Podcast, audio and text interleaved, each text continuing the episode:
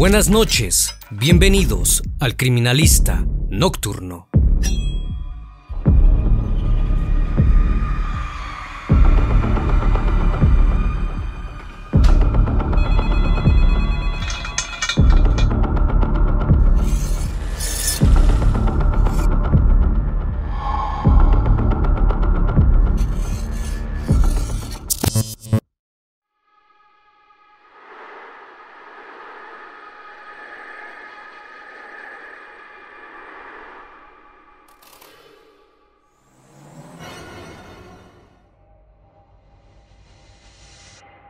Repentina desaparición de Timothy Schuster, un padre de familia presente y cariñoso, llamó la atención de sus amigos más cercanos. Ellos sabían que Timothy estaba pasando por el peor momento personal y laboral de su vida y temían que fuera la razón de su ausencia. Pero también sabían que no era capaz de abandonar a su familia. Por eso, enseguida sospecharon que algo malo podría haberle ocurrido en manos de alguien que quería hacerle daño. Las horas del 10 de junio de 2003 pasaban en Fresno, California. Se sentían más lentas de lo normal. Timothy continuaba sin dar señales de vida. No respondía a los insistentes golpes en la puerta de entrada de su casa, ni a los repetitivos llamados telefónicos. La preocupación de sus amigos incrementaba a cada segundo, hasta que finalmente no tuvieron más remedio que acudir a la policía. Tras 24 horas sin aparecer, la investigación se puso en marcha, aunque solo le llevó seis días a la fuerza de seguridad descubrir la horrorosa verdad. Para Timothy ya era demasiado tarde.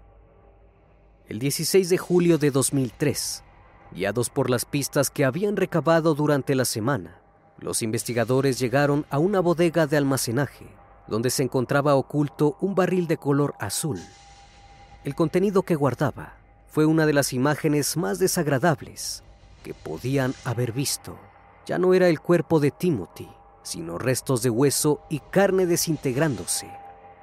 Pero ¿cómo fue que este hombre, querido por muchos, había terminado allí?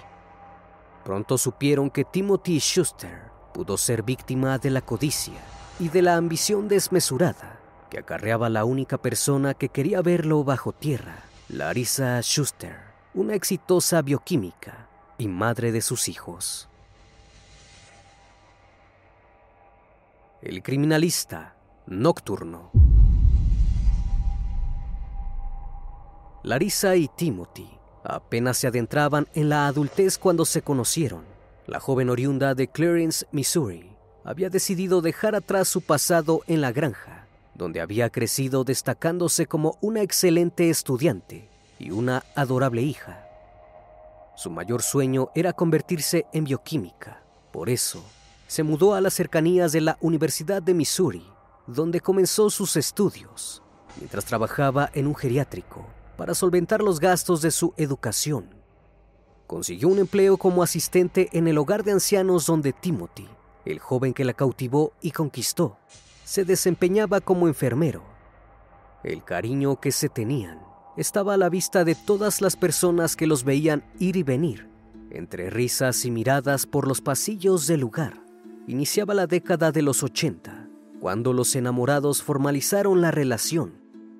En 1982, decidieron llevar el amor que sentían un escalón más arriba, al unirse en matrimonio. Tres años más tarde de su casamiento, en 1985, llegó la primera hija, Kristen. Todo marchaba con felicidad plena para los enamorados y su bebé. Nada podía interponerse al amor que parecía crecer cada vez más.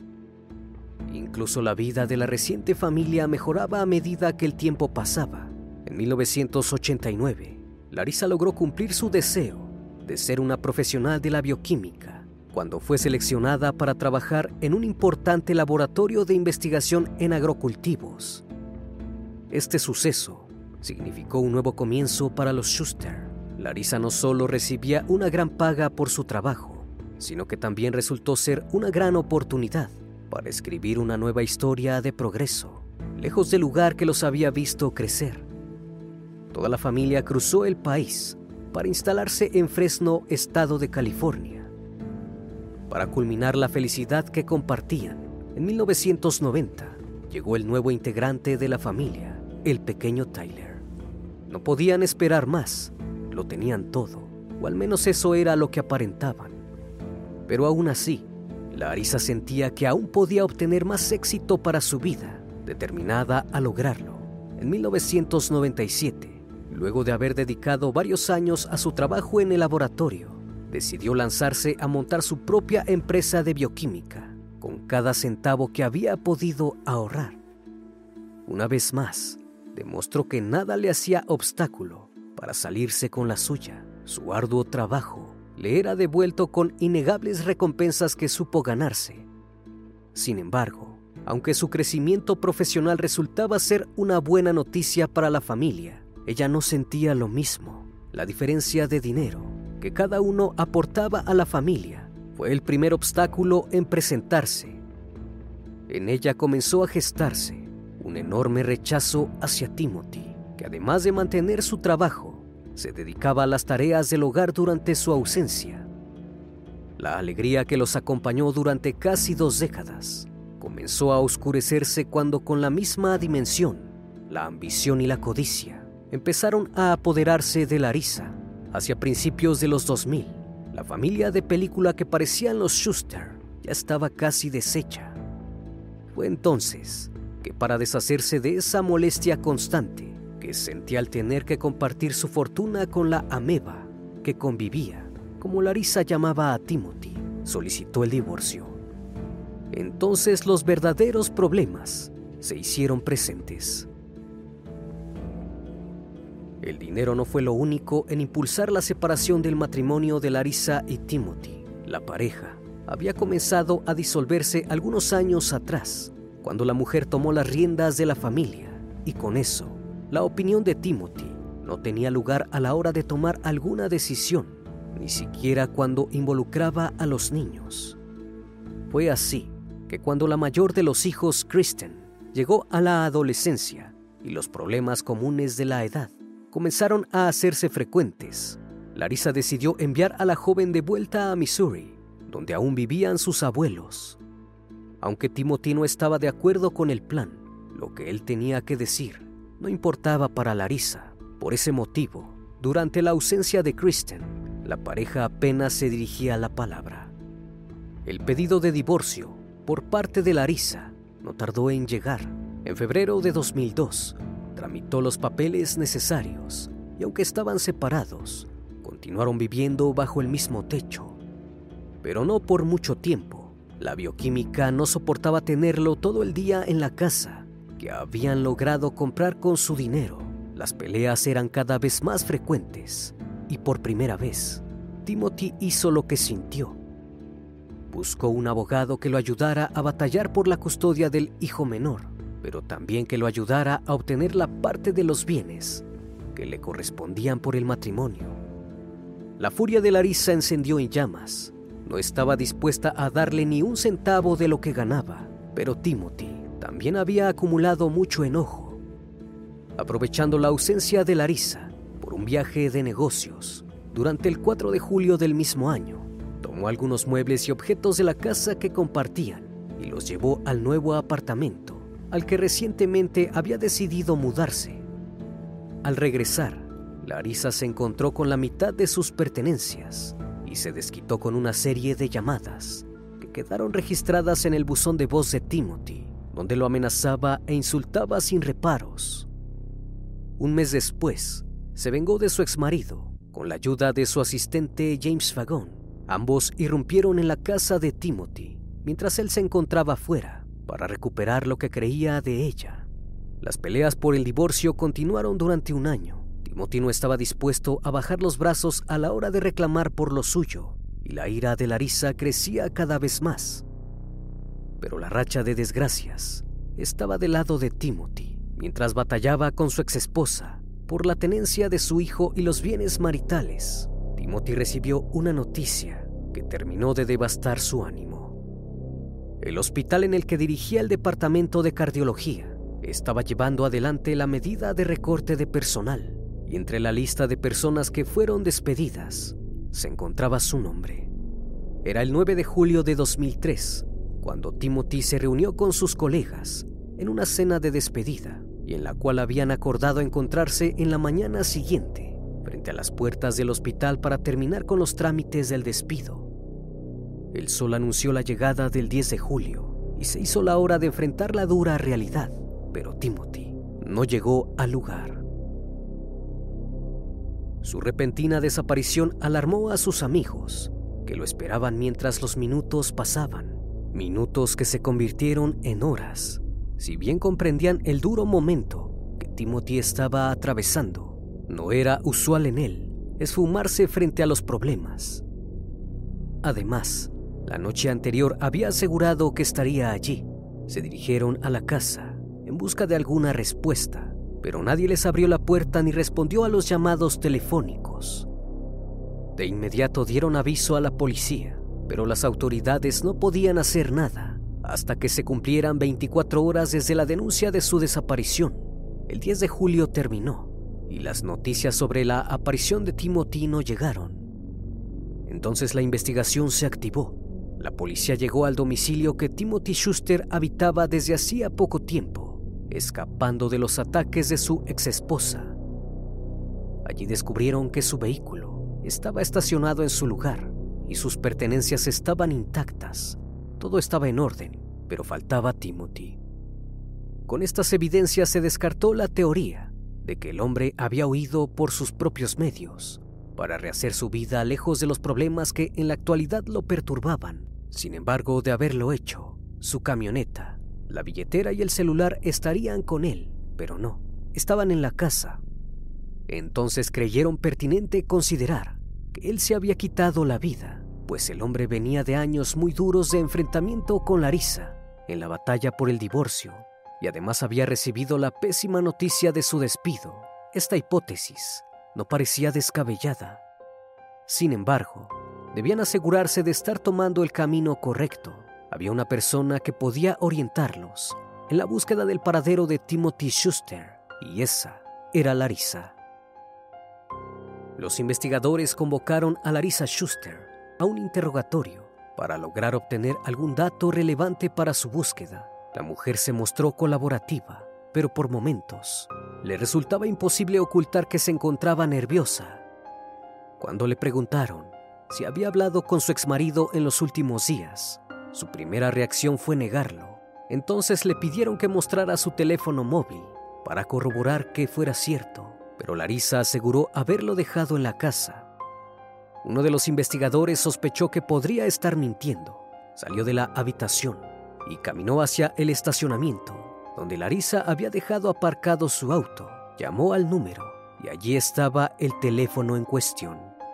La exitosa bioquímica ya no sabía cómo salir de sus mentiras. Estaba enredada en ellas. De todas maneras, la dejaron ir tras varias preguntas, porque no tenían pruebas en su contra, pero igualmente se convirtió en la principal sospechosa. Tenía la mirada puesta sobre ella y debían comprobar que era la responsable de la ausencia de Timothy. En los días que siguieron a la investigación, Larissa se fue de viaje a Disney junto a su hijo Tyler en unas vacaciones que tenían planeadas. A su regreso irían a Missouri a visitar a Kristen. Mientras tanto, en Fresno, el 14 de julio de 2003, la policía consiguió las órdenes de allanamiento que necesitaban para ingresar a la propiedad de Larissa requisaron la casa y el laboratorio. Y las pistas del caso comenzaron a aparecer. Una gran cantidad de evidencias y testimonios la ubicaron como única sospechosa. Los empleados del laboratorio comentaron a los investigadores que durante el último tiempo Larissa había actuado de manera muy extraña. El dato que más llamó la atención de todos fue el masivo pedido de ácido clorhídrico que habían realizado en los últimos meses, cuando normalmente en el laboratorio solo utilizaban apenas algunos litros al año para hacer una limpieza de los tubos de ensayo. La policía revisó la computadora de Larissa y encontró las pruebas que necesitaban para demostrar que esa compra efectivamente se había hecho. Pero además, en el historial descubrieron búsquedas como tejidos de animales, ácido sulfúrico, que la incriminaban aún más.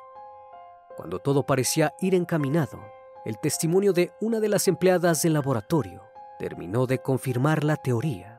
Días antes de la desaparición de Timothy, Larissa había pedido que rentaran un camión porque debía guardar algunas cosas en la bodega de almacenaje que alquilaba. Luego, se ausentó durante un largo rato. Por su parte, la manicura personal de la bioquímica contó que en reiteradas oportunidades, Larissa le decía que sería mucho mejor ser viuda que estar divorciada, que deseaba con todas sus fuerzas que Timothy falleciera y que incluso incluía ese pedido en sus rezos todas las noches. Todo su entorno confirmó estos dichos, asegurando que al momento de oírlos, los tomaban como un chiste, pero había alguien que sabía con certezas que sus deseos eran desde las entrañas. James Vagón, un empleado de laboratorio, que en ocasiones cumplía las veces de niñero para Tyler, se había convertido en una persona muy cercana a Larissa. Algunos inclusive afirmaron que era su marioneta porque Larissa lo manejaba a su antojo. Mientras algunos oficiales fueron enviados a investigar a la bodega de almacenaje de Larissa, otros visitaron la casa de James Fagon junto a una orden de allanamiento. Lo que seguro no esperaban era que el joven rompiera en llanto y les confesara la verdad que ayudó a esclarecer el caso. A espaldas de Larissa, el joven ayudante, que había reclutado para que le ayudara a continuar con su ambición, declaró que en la noche del 9 de julio su jefa lo había llamado porque tenían algo que resolver respecto a Timothy. Cuando el hombre apenas llegaba a su casa, luego de haber cenado con sus colegas, Larissa y James llegaron al lugar para ejecutar el plan macabro que la bioquímica había planeado para deshacerse de su único obstáculo. Larissa llamó a Timothy por teléfono, diciéndole que su hijo Tyler estaba muy enfermo y debía ir a verlo. Cuando logró que cruzara la puerta que comunicaba el interior de la casa con el exterior, lo interceptaron. James le apuntó con una pistola eléctrica que lo dejó inconsciente al instante. Juntos lo cargaron en el vehículo rentado y lo llevaron hasta la casa de Larissa. Una vez allí, en el cobertizo del fondo, lo introdujeron de cabeza en el barril azul. La bioquímica tomó las botellas de ácido y comenzó a verterlas sobre el interior del barril donde Timothy se encontraba aún con vida. Su cuerpo era tan grande que no cabía entero. Entonces Larissa probó cortarle sus pies, pero frustrada ante el fallido intento, ordenó a James que pusiera la tapa como fuera. Luego, cargaron el barril en el camión rentado y lo transportaron hasta el laboratorio, donde Larissa agregó más botellas de ácido y así acelerar el proceso de desintegración del cuerpo de su exesposo. Por último, días más tarde, cuando el contenido del barril estaba pronto a emanar olores putrefactos y evidentes de su contenido, y con la policía respirando en su nuca, porque la desaparición de Timothy se dio a conocer, James y Larissa ocultaron el barril en la bodega de almacenaje. Durante la confesión, Vagón declaró sentirse arrepentido en ese mismo instante de lo que estaba haciendo y agregó que no tuvo más remedio porque Larissa no solo lo había engañado al ocultarle que el verdadero plan era asesinarlo, sino que también lo había amenazado a él. James Vagón fue arrestado por el homicidio de Timothy Schuster. Mientras Larissa se encontraba de viaje, la policía la esperó en el aeropuerto de San Luis, Missouri. Al momento de su descenso, en lugar de visitar a su hija, su próximo destino fue el calabozo. En noviembre de 2006, James Vagón fue condenado a prisión perpetua por el homicidio de Timothy Schuster, aunque sus abogados intentaron reducir su condena, alegando que Larissa lo tenía amenazado, pero no lo lograron. Por su parte, Larissa fue llevada a juicio en octubre de 2007. Durante su declaración, acusó a su empleado James Vagón de haber sido el único responsable del asesinato a Timothy según sus declaraciones, había recibido un llamado del joven, desesperado porque accidentalmente había asesinado a Timothy, cuando solo intentaba darle un susto para que no molestara más a Larissa, y ella solo lo había ayudado a ocultarlo. Sin embargo, el jurado del tribunal estaba muy firme en su postura y no le creyeron ni una sola palabra. Las evidencias hablaban por sí solas Larisa misma había comprado la enorme cantidad de cloro, rentado el camión y la bodega de almacenaje donde lo ocultaron, y era la única persona que deseaba con todas sus fuerzas verlo sin vida. Finalmente, el 16 de mayo de 2008, fue condenada a prisión perpetua, sin posibilidad de solicitar libertad condicional. Larissa Schuster pasó sus últimos años de libertad, deseando que Timothy, el hombre con el que había vivido una historia de amor de ensueño y formado una familia, falleciera y se pudriera en el infierno, solo por no quererle ceder ni un centavo de la fortuna que había logrado hacer. La codicia no tenía límites en ella, tampoco sus acciones, cuando alguien osaba interponerse en su camino. Acciones que finalmente la dejaron encerrada en un calabozo de la cárcel central de California, alejada de sus pertenencias, de su dinero, del éxito que había logrado construir, pero sobre todo alejada de sus hijos. Su hija mayor Kristen le dejó en claro durante el juicio que no quería volver a saber de ella a través de la lectura de una cruda carta en la que afirmó, entregaste todos tus derechos como madre, como esposa, como amiga, como hija y como mujer. Eres una desgracia para esta familia, un ser humano lamentable. Rezo para que te persiga cada noche el sonido de mi padre peleando por respirar en sus últimos momentos sobre esta tierra. Brindo porque padezcas horribles pesadillas que te hagan visualizar el horror de la violencia que has cometido. Este es un adiós para siempre como tu hija. Una vez más, estimado público, agradezco su compañía. Gracias por brindar un espacio de su tiempo para conocer un caso más de este canal. Si aún no estás suscrito, te hago la cordial invitación a que lo hagas y formes parte de esta gran comunidad. Esto es El Criminalista Nocturno. Hasta la próxima emisión. Buenas noches.